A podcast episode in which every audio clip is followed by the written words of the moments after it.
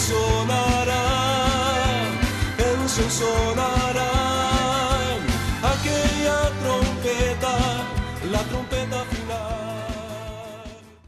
La Iglesia de Cristo de los Ministerios Llamada Final en Phoenix, Arizona, presenta su programa Llamada Final. Conscientes de que vivimos los últimos tiempos y que la humanidad necesita escuchar la verdad eterna de Dios, presentamos el siguiente programa con el pastor José Arriaga. Con ustedes, el pastor José Arriaga con el mensaje de la palabra de Dios.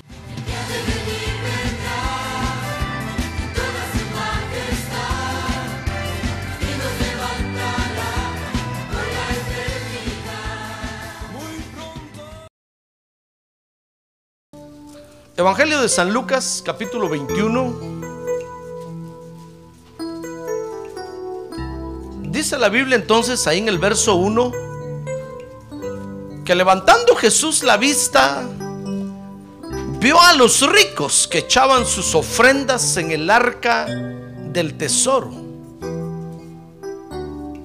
Verso 2. Y vio también a una viuda pobre que echaba allí dos pequeñas monedas de cobre.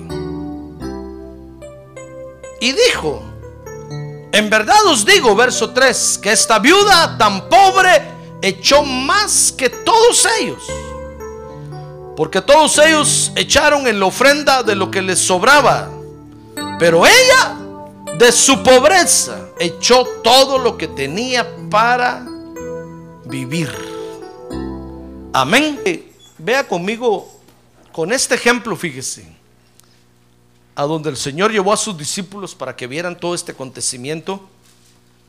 Cómo el Señor Jesucristo, fíjese, nos quiere enseñar otra actitud muy importante que nosotros debemos de tener dentro de nosotros. Acuérdense que la actitud es una condición interna, hermano.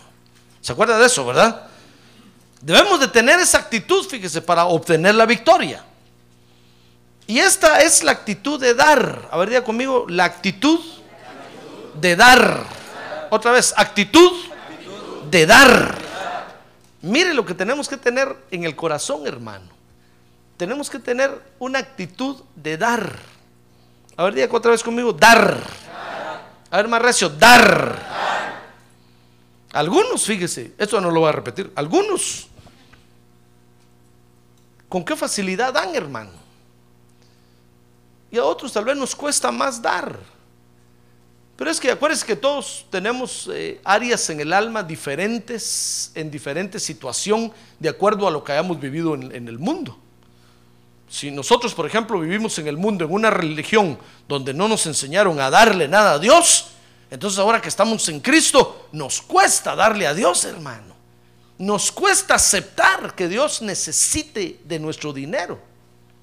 Nos cuesta aceptar que, que Dios vaya a usar nuestro dinero. Entonces, dependiendo del daño del alma que cada uno tenga, si va a ser libre para, tener, para en esta actitud o, va a estar más amarrado. Ahora, con esta actitud, fíjese, es importante porque con esta actitud vamos a vencer la pobreza y la miseria. Ahora diga conmigo, la pobreza y la miseria. Ahora diga, yo la, yo la pongo debajo de mis pies. A ver, párese sobre ellas así. Así sentado como está. Machúquelas. Del verbo machucar. No va a ser que se llame, que se llame esta noche alguien machuco aquí. Y va a pensar que de él estamos hablando. No, no, no, estoy hablando del verbo pisar, aplastar. Muy bien, vea conmigo entonces, fíjese que dar, oiga, dice el diccionario que dar es regalar o ceder voluntaria y gratuitamente. Eso es dar, pero también dar es proporcionar o proveer. Eso es dar. Como lo vamos a ver aquí en la Biblia, en este capítulo 21 de San Lucas, estas dos definiciones de dar son las que me interesan. Ahora, Dios, fíjese, está interesado, hermano, en que nosotros participemos de dar. ¿Sabe usted eso, verdad? A ver, diga que tiene a un lado, participe de dar, hermano. No sea tacaño, dígale. Fíjese que eh, hemos visto en otras, otras veces que hemos estudiado, porque este es un tema muy profundo. que Dios dejó, dejó esta práctica en, en la iglesia, hermano, para que nosotros seamos libres de la avaricia. La avaricia es el amor al dinero y es, y es una idolatría. Entonces, para liberarnos del amor al dinero, entonces Dios nos dejó esta práctica para que nosotros demos, demos de nuestro dinero, demos, hablando de dinero, pues demos de nuestro dinero, para que nunca amemos al dinero. El dinero es útil. El dinero, hermano, es, es necesario en esta vida, pero no es indispensable. Entonces no podemos depender del dinero. Amén. Muy bien. Dios entonces está interesado en que nosotros participemos de dar por dos razones. Primero, porque Él es Dios. Amén. Mire, dice la Biblia en, en Primera de Crónicas, capítulo 23, cuando David estableció el culto a Dios. Fíjese que David dijo, dijo, miren, pueblo de Dios, ustedes le van a dar a Dios alabanza y adoración, porque Él es Dios. Ya ve, es dar dar, en este caso, alabanza y adoración, porque Él es Dios. Entonces Dios está, está, está interesado en que nosotros aprendamos a participar a dar o de dar, porque Él es Dios. Y en segundo lugar, dice Primera Crónicas 29, 9, Dios está interesado en que nosotros participemos de dar por, por causa de su obra en la tierra, hermano. Porque la obra de Dios, fíjese, avanza y camina cada vez que nosotros damos, cada vez que nosotros participamos de dar, cuando damos nuestro tiempo, cuando damos nuestra actividad, cuando damos nuestro dinero, cuando damos eh, todo lo que tenemos, entonces la obra de Dios camina. Si nosotros no damos, la obra de Dios se para. Por ejemplo, si, si, si yo no hubiera dado mi tiempo, mi oficio, mi profesión, yo no estuviera predicando aquí el Evangelio, hermano. Tal vez otro estaría, o, tal vez usted estaría en otra iglesia, saber dónde, pero menos aquí. ¿Se da cuenta? Pero, pero cuando nosotros participamos de darnos a Dios, hermano, cuando decimos, Señor, te voy a entregar todo, aún a mi familia, te, voy a entregar mi oficio, te voy a entregar mi intelecto, te voy a entregar todo, entonces es cuando la obra de Dios se realiza. Amén. A ver, dígale que tiene un lado, participe de dar, hermano. No sea tacaño, dígale. A ver, eso dígaselo más recio, no sea tacaño.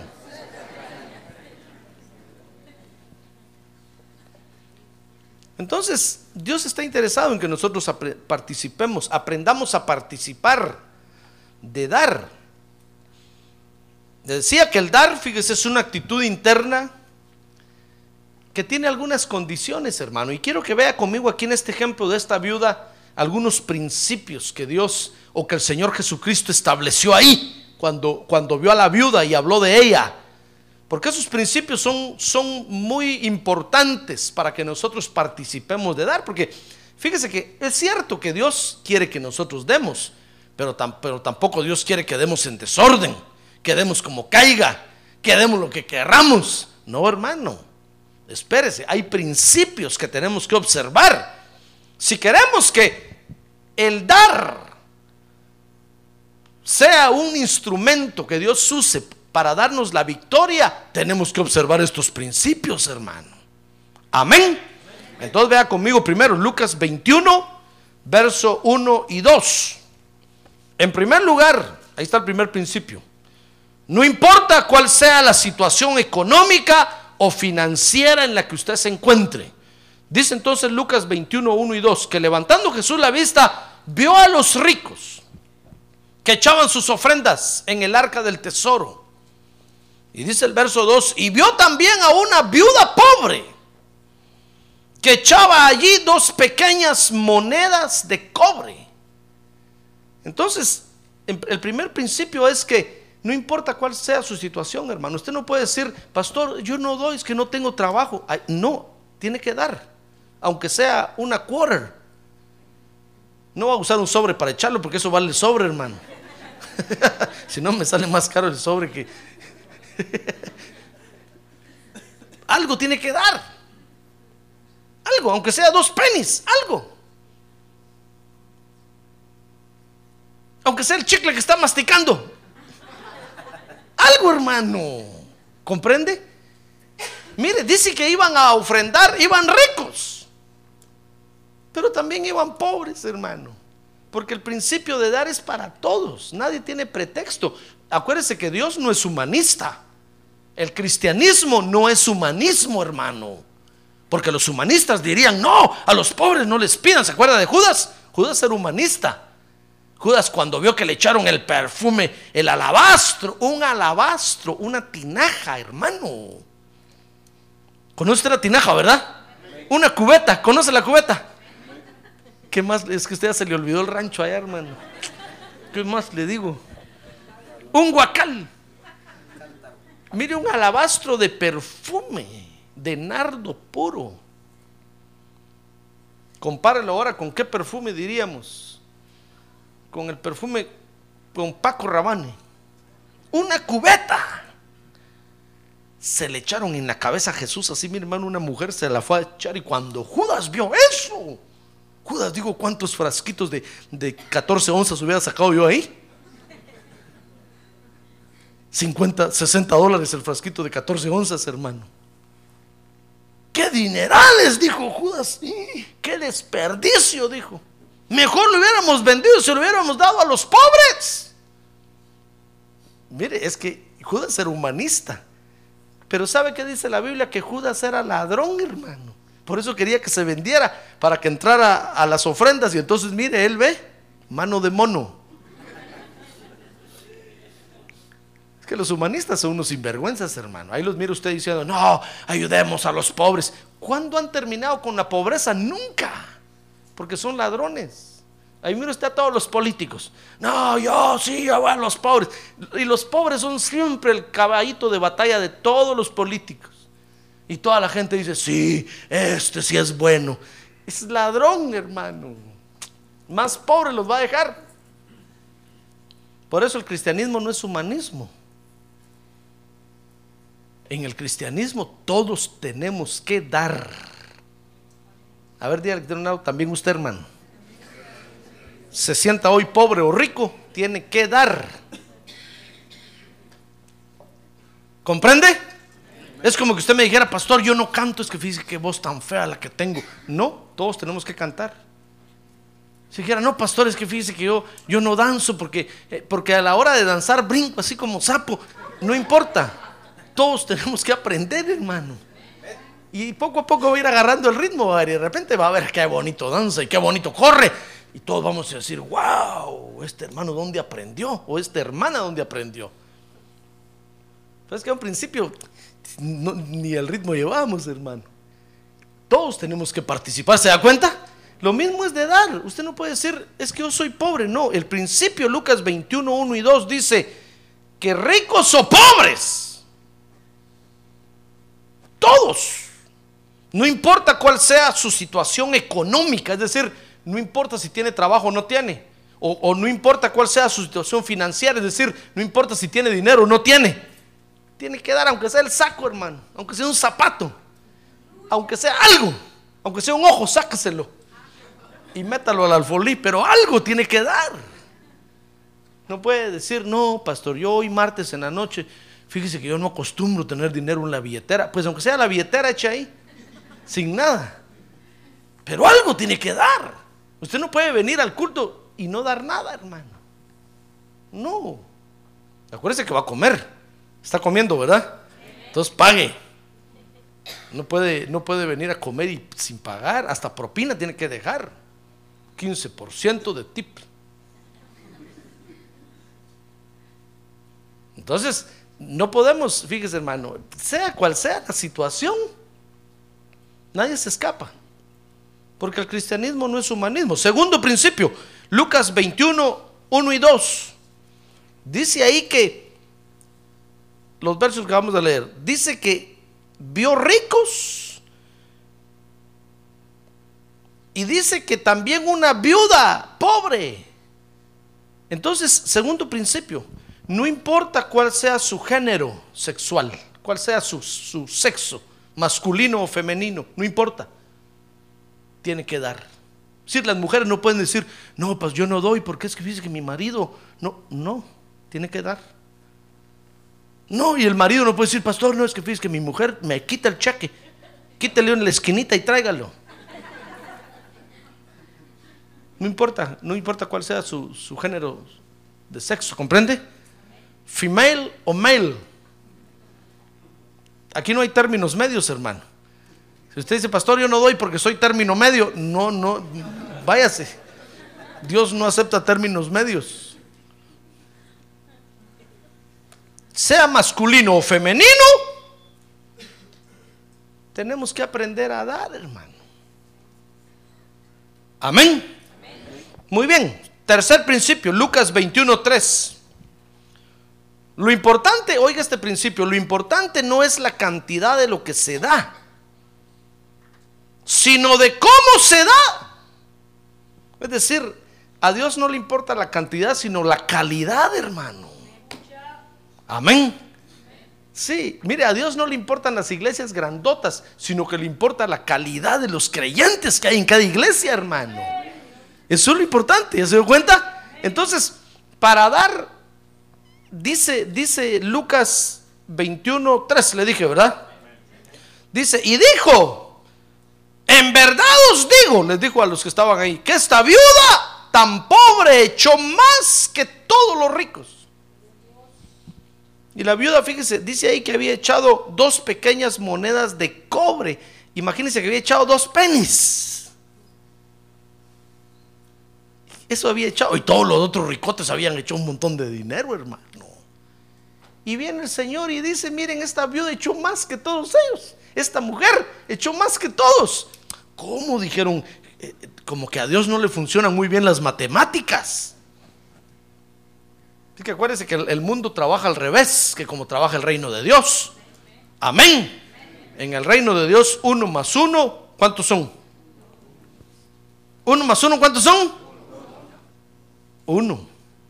En cambio, en el mundo va a preguntar cuánto es uno más uno. ¿Qué le van a decir? Usted no sabe sumar, ¿verdad? Uno más uno, dos. En cambio, con Dios no, con Dios uno más uno es uno. Y uno más uno más uno, ¿cuántos son? Sigue siendo uno. Mire cómo son las matemáticas con Dios, hermano. Pues cuando, cuando el Señor vio a esta mujer, le dijo, miren, esta mujer echó más que todos aquellos. Porque para el, Señor no está viendo la, la cantidad, hermano, sino cómo usted lo da.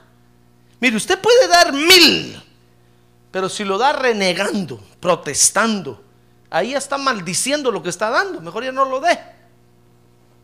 Porque lo que va a suceder es que el alfolí se va a encoger cuando caigan los mil así, mire, se va a quemar. Y voy a tener que mandar a hacer otro. Porque usted ya maldijo lo que está dando, hermano. Mejor ya no lo dé. Ahora, usted puede dar un penny, pero si lo da renegando y protestando y diciendo ese pastor, trasquilador tenía que ser, hasta el último centavo me saca, ya no lo dé, ya lo maldijo hermano. ¿Comprende? No es la cantidad, sino la forma de cómo se da. Porque el Señor dijo, miren, estos, estos dieron bastante, pero dieron lo que les sobraba. Pero esta mujer dijo, dio todo lo que tenía. O sea, su corazón iba ahí. ¿Comprende? Entonces no es la cantidad, hermano. Mire, si usted tiene que dar mil o tiene que dar un millón, gloria a Dios, aleluya, amén, hermano. Pero délo con todo su corazón, sin renegar. Porque si usted da uno, Dios le va a dar dos. Si usted le da diez, Dios le va a dar diez, diez mil. Porque el Señor dijo que va a tener cien veces más aquí en la tierra. Entonces, ¿cuánto es cien veces más de diez? Diez mil. Y de cien, haga la cuenta, hermano, esa cuestión va subiendo más. cien veces más. ¿Le cree usted a Dios o no? No lo vino muy convencido, hermano. ¿Sabe cómo es eso? Como cuando íbamos a la escuela y la maestra ponía ahí 5 por 2, 10. Nosotros nos quedamos. La maestra nos miraba. 10. Y nosotros decíamos, 10. Y empezábamos, 1, 2, 3, 4, 5. Uno, dos, diez, es cierto. es que son las matemáticas ahora de Dios, hermano. ¿Usted le cree a Dios o no?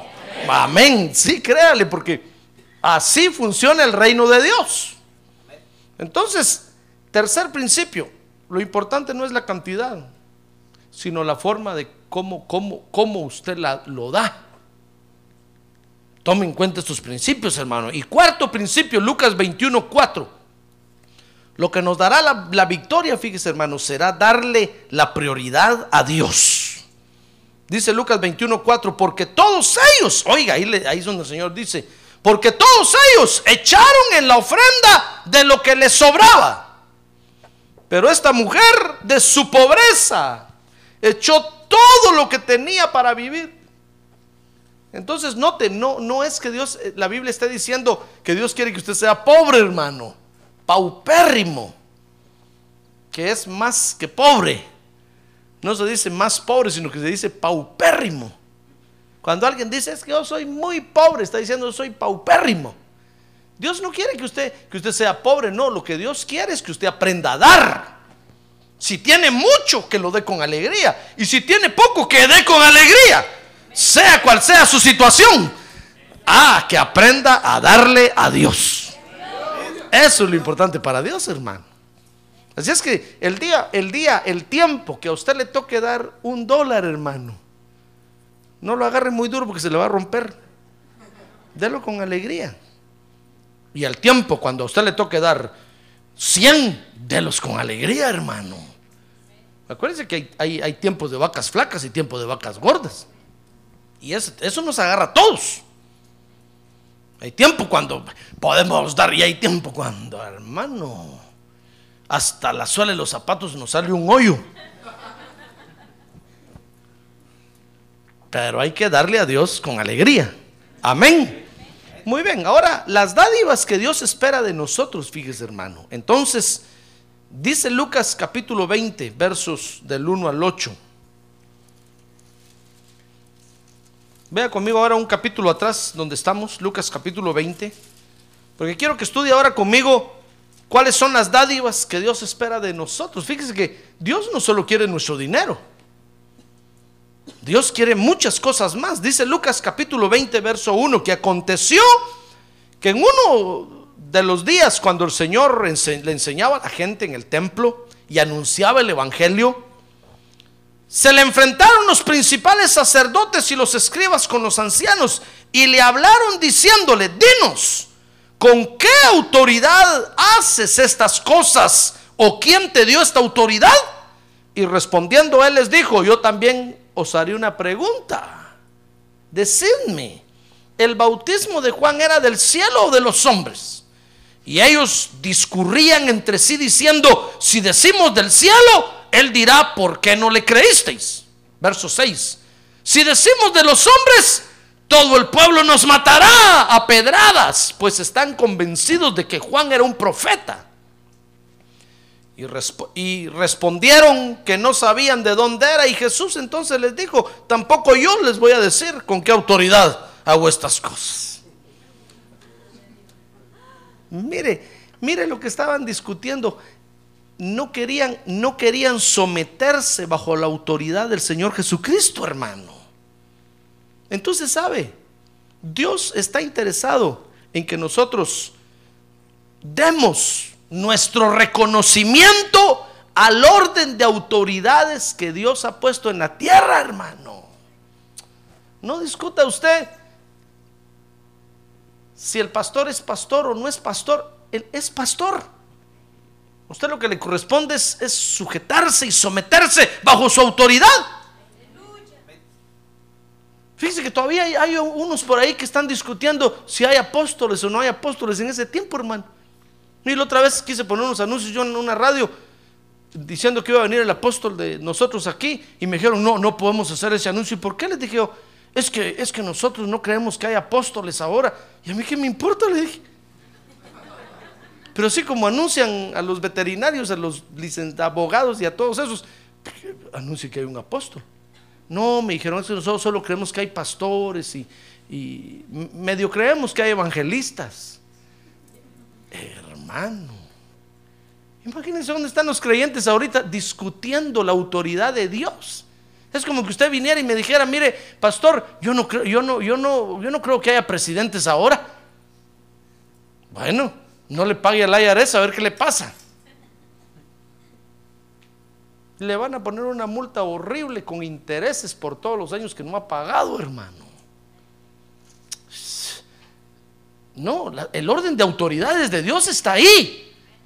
Y nosotros tenemos que dar nuestro reconocimiento a la autoridad que Dios ha puesto. Es como que, la, es como que una hermana viniera conmigo a decirme, mire pastor, yo no reconozco a mi esposo como mi autoridad. ¿Por qué no? Si la Biblia dice que el esposo es la autoridad de la esposa. Es, es la cabeza de la mujer. ¿Acaso ha visto usted mujeres decapitadas por aquí? A ver, mira la que tiene a un lado. ¿Verdad que las mira con cabeza? Y bien peinadas. ¿Ya ve? Si de repente usted mira por aquí a una hermana sin cabeza, ese día corra. Tal vez el Halloween apareció ya por aquí, hermano. Pero dice la Biblia que el, el varón es cabeza de la mujer. Eso no está para discutirse. Eso no puede usted, hermano, someterlo al criterio de los feministas, a ver qué dicen y qué opinan. Eso no está, no está para discusión. Sencillamente, el varón es la autoridad de la mujer y punto.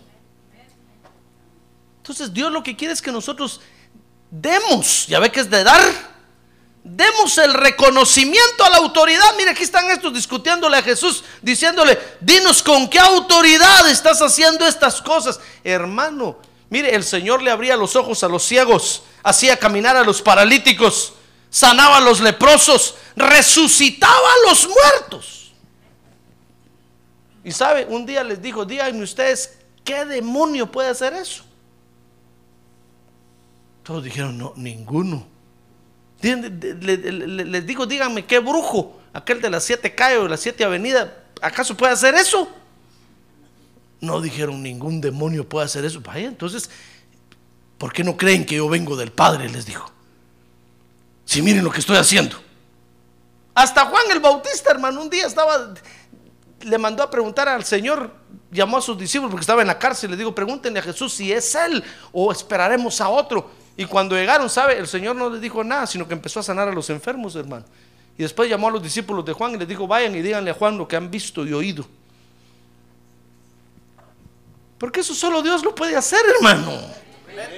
¿Cómo va a discutir usted si es Dios o no es Dios? Es Dios el que hace maravillas. Ah, gloria a Dios, gloria a Dios. Gloria a Dios, a ver, diga, gloria a Dios. Fíjese, yo, no estoy diciendo que el diablo no, no compite contra Dios, porque dice la Biblia que hace señales mentirosas también. Esa es otra cosa. Pero discutir la autoridad del Señor Jesucristo, hermano. Imagínense, si hay quienes todavía están discutiendo, si hay apóstoles, si hay profetas, si hay maestros, si hay evangelistas, si hay pastores. No, Dios lo que quiere es que nosotros le demos el reconocimiento al orden de autoridad que Dios ha dado. Amén. Porque cuando nosotros damos el reconocimiento, fíjese, al orden de autoridades de Dios, hermano, entonces nosotros no nos vamos a perder la bendición que cada autoridad de Dios trae para nosotros. Acuérdense que la Biblia dice que el óleo del Señor, dice el Salmo, el óleo de la unción de Dios desciende sobre quién? Sobre la cabeza, ¿verdad? Y baja por las barbas. Y dice que desciende por las vestiduras hasta el borde de las vestiduras. Mire, ¿por dónde cae primero la unción? No, usted está durmiendo, hermano. A ver, despierte que tiene un lado. Padre Santo, ya los dormí otra vez. Voy a poner una voz más áspera, mejor, hermano. ¿Ya despertó? ¿Sobre quién desciende el óleo primero? ¿Sobre quién? sobre la cabeza, sobre las autoridades. Si nosotros nos ponemos a discutir las autoridades, no vamos a recibir nada, hermano. Fíjese que tenemos que meternos bajo las autoridades. Porque el óleo desciende sobre la cabeza y baja por la barba y entonces comienza a descender sobre el cuerpo. Sobre las vestiduras, que son los ministerios. Ni siquiera toca el cuerpo. Caen sobre las vestiduras, hasta el borde de las vestiduras. Si nosotros nos ponemos a discutir a los, ministros, a los ministros, a las autoridades de Dios, nos vamos a perder la bendición, hermano. Va a venir el Señor Jesucristo y nos va a decir, ¿por qué vivías una vida tan pobre y miserable en la tierra sin mi bendición? Pues, pero es que, es que nunca encontré una iglesia, nunca quisiste reconocer un pastor, te perdiste la bendición toda la vida, siempre fuiste un pobre y miserable en mi bendición.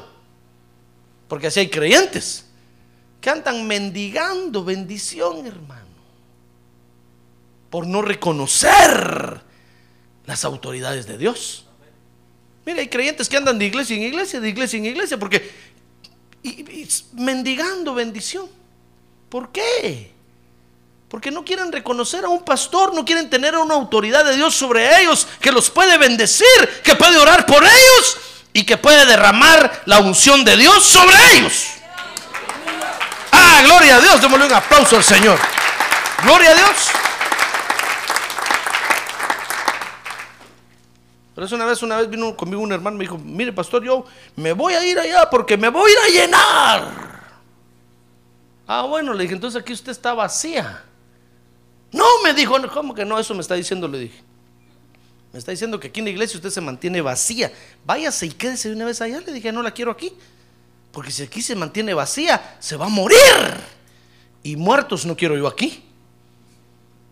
Yo quiero gente aquí que se esté llenando. Pero usted me está diciendo que va a ir allá para llenarse, entonces quiere decir que aquí se mantiene vacía. No, me dijo, no, es que lo que quise, no, me dijo, no, que quiso decir, ni que, eso quiso decir. Me ofende, le dije. Porque yo sí me lleno, hermano. ¿Verdad que usted se llena también? Amén, sí. Ah, gloria a Dios. Gloria a Dios. Por eso me gusta venir a escuchar a los hermanos que dan las escuelas dominicales porque aprendo de ellos y me lleno con ellos. Imagínense que yo dijera, no, es que aquí no me lleno. Me voy a ir a otra iglesia por allá a llenarme. Oye, decir, pobre pastor, ya se va a morir. No tiene agua en el desierto. No, pero Dios nos ha dado una iglesia donde yo me lleno. No necesito irme a ningún lado. Pero hay quienes andan viendo dónde se van a quedar ratos, hermano pobres, miserables de la bendición de Dios son esos. ¿Ya ve que Dios no quiere que usted sea pobre? No, hermano, a ver, diga, Dios no quiere que yo sea pobre. A ver, diga, Dios quiere que yo sea rico en su bendición. Pero eso únicamente se, se alcanza cuando uno reconoce a las autoridades de Dios, hermano. Mire, yo, no tengo necesidad de andar buscando otro apóstol por allá o, de andar de apóstol en apóstol. Yo tengo un apóstol que Dios me ha dado, que es mi cabeza, y Él me satisface y me llena. No necesito. Pero mire usted, hay, pastores que andan de reunión en reunión, andan viendo dónde se reúnen, andan viendo dónde se meten, andan viendo, porque pobres hermano, son miserables de la bendición de Dios. A mí una vez me llamó uno y me dijo, mira, ¿por qué no venís a nuestra reunión? Le dije, no, no tengo necesidad. Porque yo tengo un apóstol que me cubre y él me satisface. Dios le da tanto que me llena. No necesito andar por otros lados buscando viendo dónde me lleno. Pues lo mismo es lo mismo es un creyente, hermano. Hay creyentes miserables, pobres, paupérrimos. Son homeless de la bendición de Dios. Pero ¿sabe por qué están en esa situación? Repito, porque no quieren reconocer a las autoridades de Dios, hermano. Mientras no reconozcamos a las autoridades de Dios, vamos a ser pobres y miserables de la bendición de Dios. Vacíos. Amén. Entonces, ¿qué quiere Dios que le demos? pues nuestro reconocimiento a las autoridades que Dios, ha, Dios le ha dado. Mire, cuando una esposa no reconoce la autoridad de su esposo, anda viendo con qué otro hombre se va. Y anda viendo dónde pasa otro vagón para cambiarse de tren. ¿Por qué? Porque no quiere reconocer la autoridad de su esposo. Mire qué problema el de las mujeres, hermano. Lo mismo pasa con los hombres, los varones. Andan viendo con qué otro Dios se van porque no quieren reconocer al Señor Jesucristo como su autoridad. No quieren reconocer que el Señor Jesucristo es suficiente para satisfacerlos en todo. Entonces andan viendo que otro Dios abrazan por ahí. Lo mismo es con la esposa. Cuando la esposa no reconoce la autoridad de su esposo, entonces mira al vecino mejor que su marido. Y le dice al marido, si fueras como el vecino, ese sí es hombre. Todas las mañanas se levanta a las 5 y corta la grama. Ah, ¿está pensando irse con el vecino?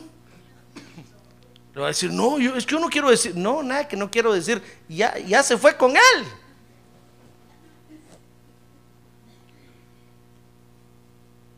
¿Se da cuenta? No, entonces hay creyentes que son pobres, hermano, pobres, bien pobres en la bendición de Dios por no reconocer la autoridad. Vea conmigo Lucas 29. Dios quiere que le demos, fíjese, los frutos que produce en nosotros la palabra de Dios, hermano. ¿Por qué tanto problema? Fíjese, para, para, para no dar los frutos que produce, que produce la palabra de Dios, no la que producimos nosotros. No, los frutos que produce la palabra de Dios en nosotros, es decir, frutos producto de, nuestra limpieza con Dios, hermano. Frutos que no buscan la vanagloria o la honra humana, sino que darle gloria a Dios. Mire conmigo Lucas 29. Mire, mire este otro caso. Dice que comenzó el Señor a referir al pueblo esta parábola. un hombre, perdón, un hombre plantó una viña y la arrendó a labradores y se fue de viaje por mucho tiempo. Es nuestro caso. Y al tiempo de la vendimia envió a un siervo a los labradores para que le dieran parte del fruto de la viña. Pero los labradores después de golpearlo lo enviaron con las manos vacías. Verso 11, y volvió a enviar a otro siervo y ellos también a este, después de golpearlo y ultrajarlo, lo enviaron con las manos vacías. No querían dar los frutos, hermano. Dice el verso 12 que volvió a enviar a un tercero y a este también lo hirieron y echaron fuera. Y entonces el dueño de la viña dijo, ¿qué haré? Enviaré a mi hijo amado, quizás a él lo respetarán. Pero cuando los labradores lo vieron, razonaron entre sí diciendo, este es el heredero matémoslo para que la heredad sea nuestra. Y arrojándolo, verso 15, fuera de la viña, lo mataron. Por tanto, ¿qué les hará el dueño de la viña? Dice el verso 16, vendrá y destruirá a estos labradores y, dará la viña a otros. Y cuando ellos oyeron esto, dijeron, nunca suceda tal cosa. Mire, ¿y qué le parece que Dios, el Señor estaba hablando de ellos, hermano? Dice más adelante que se enojaron después porque se dieron cuenta que el Señor les estaba hablando a ellos. Mire, el problema que nosotros tenemos es que no queremos dar los frutos de la limpieza que produce la palabra de Dios en nosotros, hermano. Mire, si el Señor con su bendita palabra está ordenando nuestra vida, tenemos que darle los frutos a Dios, hermano. ¿No cree usted? ¿No cree usted? Mire, si el Señor eh, lo está limpiando a usted de vicios, lo está limpiando de cadenas, de ataduras, de ancestros, bueno, dele los frutos a Dios, hermano. Dele su tiempo a Dios. ¿No cree usted que vale la pena darle nuestro tiempo a Dios? Si está haciendo tantas cosas por nosotros, ¿por qué no le damos los frutos a Dios, hermano? Pero mire estos. Dice que la, la viña estaba produciendo frutos. Y cuando el dueño de la viña mandó a, su siervo a recoger, los maltrataban y los y cuando enviaron al y cuando envió al hijo, dice que dijeron, "Este es el heredero, démosle chicharrón." Ya sabe qué quiere decir eso, ¿verdad? ¿Sabe o no sabe? No le va a pasar lo de la gallinita, ¿qué? Que llegó con otra gallina y le dijo, mira, le dijo, a, le dijo a la otra gallina, mañana van a matar al cerdito. Así le dijo la otra ¿y por qué? Es que ahorita que estaba en la cocina, oí cuando la señora le dijo a la, a la otra, a esta gallina démosle chicharrón. Entonces mañana van a matar al cerdito.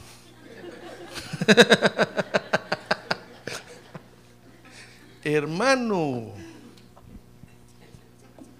dice que dijeron, este es el heredero, matémoslo. Y nos quedamos con la viña. Mire, si Dios, si Dios le ha hecho tanto bien a usted con su palabra, no le, no le robe los frutos a Dios, hermano. Porque dijo ahí el Señor, ¿saben qué va a hacer el dueño de la viña? Va a venir y se la va a quitar a, se la va a quitar a estos y se las va a dar a otros. Mire, si Dios le ha dado a usted un privilegio y usted no quiere funcionar bien, Dios va a venir y se lo va a quitar y se lo va a dar a otro, hermano. No, dése cuenta que lo que tenemos de Dios es porque Dios nos ha limpiado, hermano. Con su palabra nos ha trabajado, nos ha, nos ha blanqueado, nos ha purificado. Dámosle un buen aplauso al Señor esta noche. Gloria a Dios. A ver, diga, gloria a Dios. Entonces, Dios quiere, Dios quiere, fíjese que nosotros demos los frutos que produce la palabra de Dios en nosotros para que no seamos ladrones, hermano. Amén. Vea conmigo, dice Lucas 20, 21, vea es otro ejemplo. Dios quiere que demos nuestro dinero como ofrenda voluntaria a Dios. Mire, le voy a hacer una pregunta. ¿El dinero que usted le da al gobierno se lo da usted voluntariamente? No me conteste. Hay un demócrata aquí que va a decir, mire, si el presidente fuera demócrata, yo le sí doy todo, pero como es republicano, no me conteste. ¿Verdad que al gobierno no le damos voluntariamente? No, hermano. Nos lo arranca. Si usted compra un taco, tres dólares, plastax. Y usted saca sus tres dólares y le dicen plastax. 3 por 8, 21, 21 centavos más. Pero no me está diciendo que 3 dólares va el taco, sí, pero plastax. Bueno, los tacos creo que no pagan taxes, pero es un ejemplo, hermano. Le arrancan a usted así, mire, el, el- el gobierno le arranca la lana. ¿Verdad que no le damos voluntariamente? Andamos viendo cómo no le damos, hermano. Cuando llega fin de año y nos toca hacer los income andamos viendo qué otros, qué deducibles meto. Todos los tickets de gasolina los pone ahí. Todos los tickets de ropa, todos los tickets. Y, y- y la contadora, el contador está diciendo, mire, no tiene más tickets, no tiene tickets de esto, no tiene. Y empezamos a sacarle todos los tickets, los intereses de la casa, los intereses de. Y todo lo que podemos. Para que nos deduzcan. Para que al final diga, bueno, usted le debe solo 50 dólares al gobierno. O diga, no, el gobierno le va a dar 1500 dólares. Oh, gloria a Dios, dice uno. Le arranqué el gobierno algo. Porque es un lío terrible, no lo damos voluntariamente. Pero ¿sabe qué quiere Dios, hermano? Que nosotros vengamos y voluntariamente le demos a Él. ¿Quiere ver eso conmigo? A ver, vea conmigo. Dice, dice Lucas capítulo ve- 20, verso 21. Y le preguntaron diciendo, maestro, sabemos que hablas y enseñas rectamente. Y no te guías por las apariencias, sino que enseñas con verdad el camino de Dios. Usted sabe que lo que le quería entender una trampa, ¿verdad? Lo estaban adulando. Dice el verso 22 que le dijeron, no es lícito, nos es lícito, perdón, nos es lícito pagar impuesto al César o no. Mire, mire con quién lo querían emproblemar, hermano, con el gobierno. Pero él dice, percibiendo su astucia, les dijo, mostradme un denario. ¿Y de quién es la imagen y la inscripción que lleva? Y ellos dijeron, del César. Y entonces, verso 25, él les dijo, pues dad al César lo que es del César y a Dios lo que es de Dios. Como quien dice, no se hagan bolas chibolas. Es sencillo. Denle al César lo que es del César. ¿Le quieres dar a Dios? Pues dale. No te hagas problema. Pero sabe, hermano, el, el- el- el gobierno nos, nos arranca el dinero. Pues Dios no quiere que con Él sea así. Dios quiere que, que voluntariamente nosotros aprendamos a darle a Él. ¿Sabe por qué? Para que los gobernantes humanos, en primer lugar, vean que sin necesidad de forzar a los hombres, Dios es más poderoso que ellos. Ah, gloria a Dios, hermano.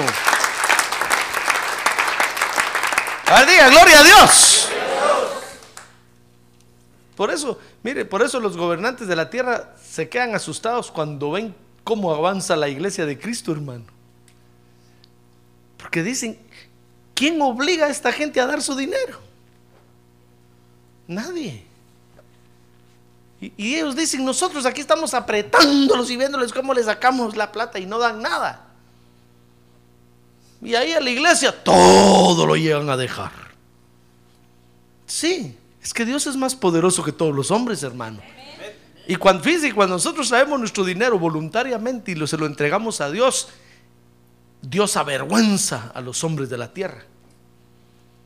Porque ellos con presión, con amenazas, con intereses, eh, nos arrancan el dinero. Dios no. Dios hace, fíjese, Dios hace que nosotros voluntariamente traigamos nuestro dinero y le entreguemos. Por eso la gente allá afuera se burla de nosotros y nos dice, "Ah, qué tonto sos. Ahí vas a dejar tu, dinero rápido. No, mira, ah, es que esos son unos ladrones. Pues ladrones son los del gobierno también, hermano. Y a ellos les damos más dinero que lo que le damos a Dios.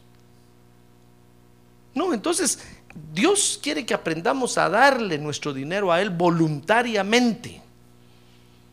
Para que los gobernantes humanos vean que sin necesidad de forzar a los hombres, Dios es más poderoso que ellos. Y en segundo lugar, porque a Dios, fíjese, no le vamos a dar solo dinero, sino todo lo que nos pida. Amén. A ver, diga, yo le voy a dar a Dios todo lo que me pida. A ver, dígale que tiene a un lado, hermano, usted también le va a dar a Dios. No se esconda, dígale, no se esconda. Muy bien, vea otro ejemplo conmigo, hermano. Todavía aguanta, ¿verdad? A ver, dígale que tiene a un lado, ánimo, hermano, ánimo. Siga comiendo, no se duerma sobre el plato. Algunos ya cayeron sobre el plato de frijoles así, mira. Ahorita levantaron la cara y toda manchada de frijoles. así. Como los bebés, ¿se acuerdan los bebés? Ya medio traban los ojos, hermano. Ahí está la mamá, coma, coma. hermano. Tengo sueño, coma. Siga comiendo, siga comiendo. Miren otro ejemplo, Lucas 20, 27. Fíjese que Dios quiere que le demos nuestro corazón. Oiga, hermano. Dios quiere que demos, oiga. Ahorita que tiene una, oiga esto, hermano. Dios quiere que demos nuestro corazón, oiga bien, a entender la palabra de Dios, hermano.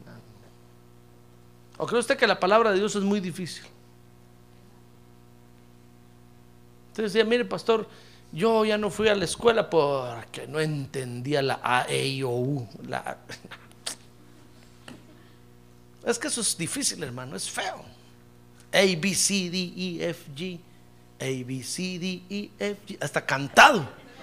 Ni aún así, yo solo eso sé. Ni aún así se nos quedó, hermano. Eso es difícil. Pero la palabra de Dios no, si nosotros damos nuestro corazón a entenderla. Dios quiere que demos nuestro corazón a entender la palabra de Dios, porque la palabra de Dios es la que nos, nos va a dar esperanza, hermano. En esta vida. Amén. Vea conmigo Lucas 20, 27. Mire, dice ahí, Y acercándose a él algunos de los saduceos, los que dicen que no hay resurrección, le preguntaron diciendo, maestro, Moisés nos escribió, si el hermano de alguno muere teniendo mujer y no deja hijos, que su hermano tome a la mujer y levante descendencia a su hermano. Eran pues siete hermanos. Mira el problema que le fueron a poner, hermano. Es que si nosotros no damos nuestro corazón a entender la palabra de Dios, hermano, siempre vamos a ser unos analfabetas espirituales.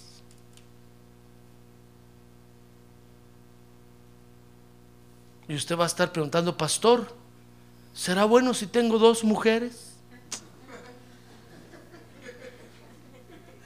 Salomón tuvo 700 concubinas y 300 mujeres y las doncellas sin número. Analfabeta. ¿Por qué no da su corazón a entender la palabra de Dios, hermano? Mire, mire lo que le vinieron a preguntar. Le dijeron, bueno, había siete hermanos, verso 29. Y el primero tomó esposa y murió sin dar hijos. Y el segundo y el tercero la tomaron. Y de la misma manera también los siete. Y murieron. Esa mujer estaba bajo maldición. Murieron sin dejar hijos. Por último murió también la mujer. La mala hierba nunca muere, hermano. Pero ahí al fin se murió. Mire qué ejemplo que le pusieron. Yo me imagino al Señor escuchando a este, haber dicho, Señor, ve lo que tengo que oír.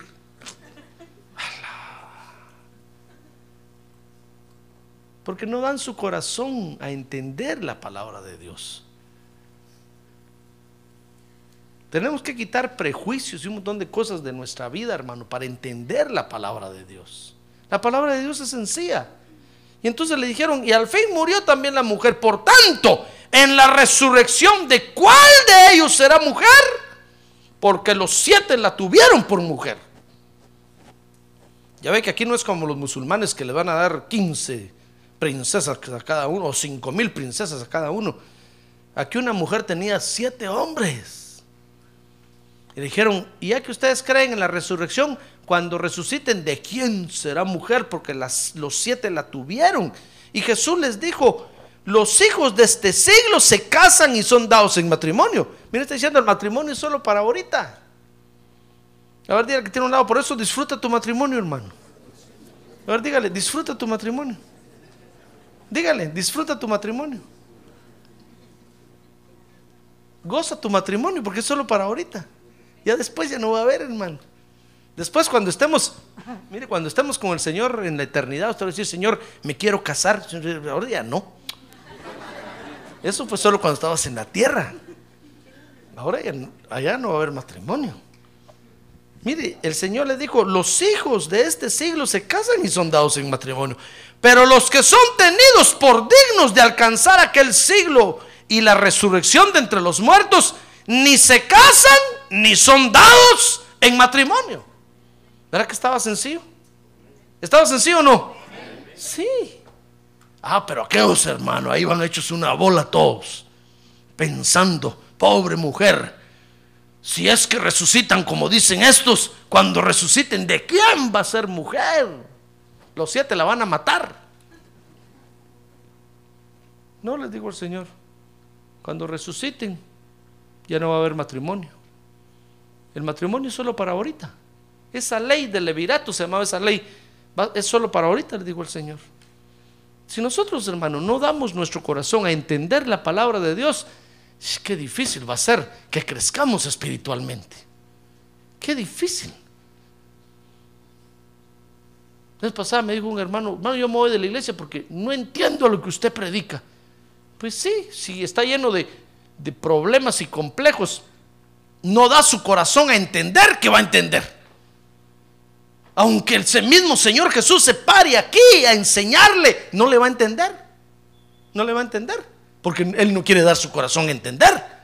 Pero cuando nosotros damos nuestro corazón, hermano, qué facilito entendemos. Las palabras en el aire se las agarramos al que está enseñando así. Mire, ya lo entendimos, ya entendimos.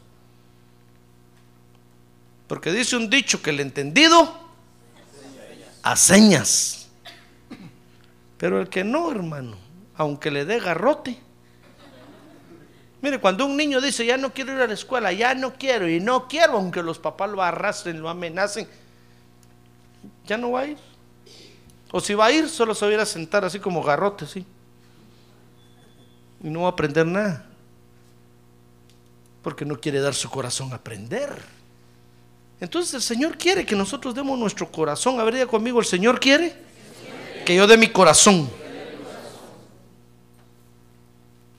Último ejemplo, Lucas 20, de lo que el Señor quiere que nosotros demos.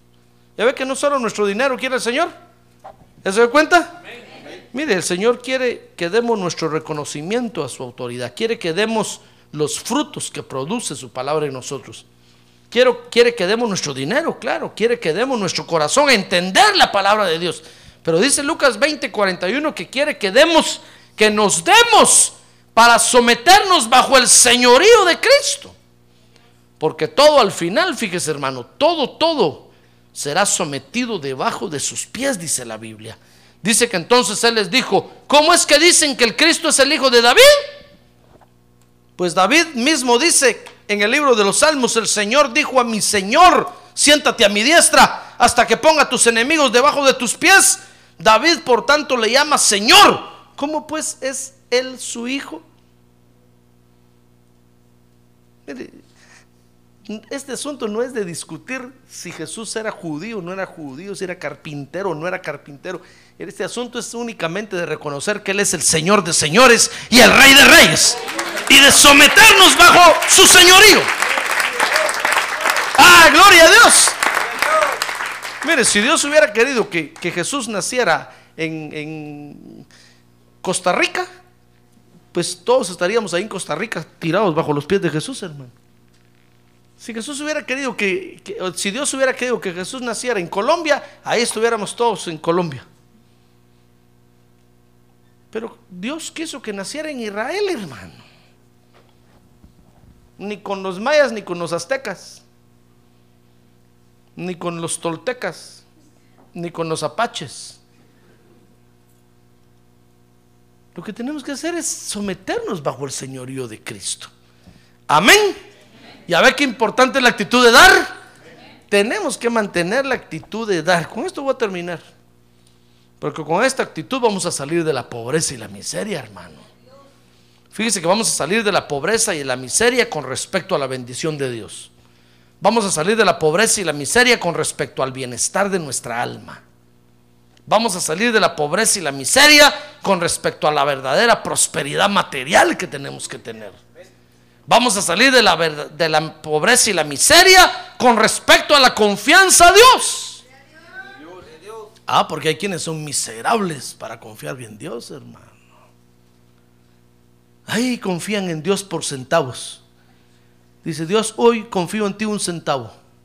Mañana dos centavos. Miserables. Y vamos a salir de la pobreza y la miseria con respecto a vivir en el reino de Dios. Porque Jesucristo es Señor, hermano. Si nosotros lo reconocemos como Señor, qué abundantes, prósperos vamos a ser en el reino de Dios. Y el Señor nos va a poner de ejemplo y va a decir, miren, a este mi hijo, este vive en mi reino y miren cómo está. Contento, vamos a decir, en Cristo nada me falta, estoy completo. Me siento satisfecho. Como dice el canto, me siento... ¿También es o feliz?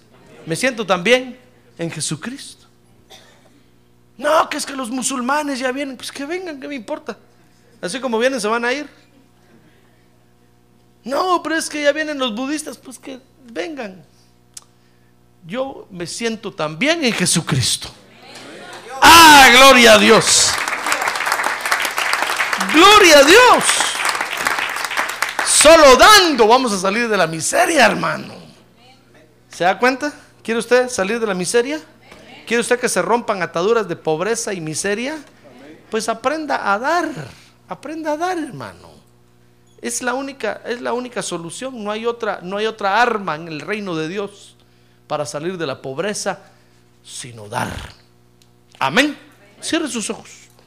Cierre sus ojos ahora, por favor. Cierre sus ojos. Oh, hermano, qué importante es mantener esta actitud. Dios está interesado en nuestro dinero, claro. Si con Él su obra avanza en la tierra. Pero también quiere que demos nuestro corazón, hermano, a entender su palabra. También quiere que nos demos a las autoridades que Él ha puesto. Si no, no vamos a salir de la miseria, hermano. ¿Quiere ser usted enriquecido en el reino de Dios? Amén. Entonces aprenda a dar, mantenga esa actitud en su corazón. Digo el Señor que más bienaventurado es dar que recibir. Mantenga esa actitud en su corazón de dar, de dar. Y entonces la miseria va a huir de usted. Sea cual sea la miseria, va a huir de usted. Porque usted va a ser un dador alegre. Amén. A ver, quiere ponerse de pie y decirle, Señor, yo quiero mantener esa actitud en mi corazón. A ver, levante su mano y dígale, Señor, yo quiero mantener esa actitud en mi corazón. Qué bonita actitud, Señor. Porque con esa actitud voy a, voy a vencer toda pobreza y toda miseria. Voy a ser libre de toda atadura. En el nombre de Jesús. Voy a ser libre de toda pobreza. Gracias por esa arma que me das, Señor. Dígale, gracias por esa arma que me das, Señor. Con esa arma voy a pelear. Con esa arma voy a prosperar en tu reino. Para gloria de tu nombre, Padre, gracias te damos esta noche, Señor. Gracias te damos por esta arma que nos das. Queremos mantener esta actitud en nuestro corazón, Señor. Queremos mantener esa actitud de dar. Queremos siempre ser dadivosos. Porque vamos a ser vencedores. Porque queremos tomar la victoria que tú tienes hoy para nosotros aquí en la tierra. Queremos ser dadivosos. A ver, dígale, Señor, yo quiero aprender a dar. Dame la libertad para dar. Para que sea libre. En el nombre de Jesús. En el nombre de Jesús.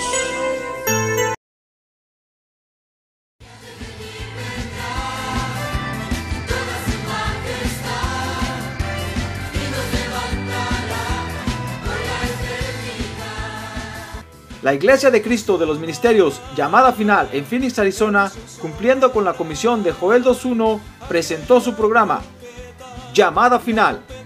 Esperamos que nos vuelva a sintonizar la próxima semana a la misma hora por esta emisora.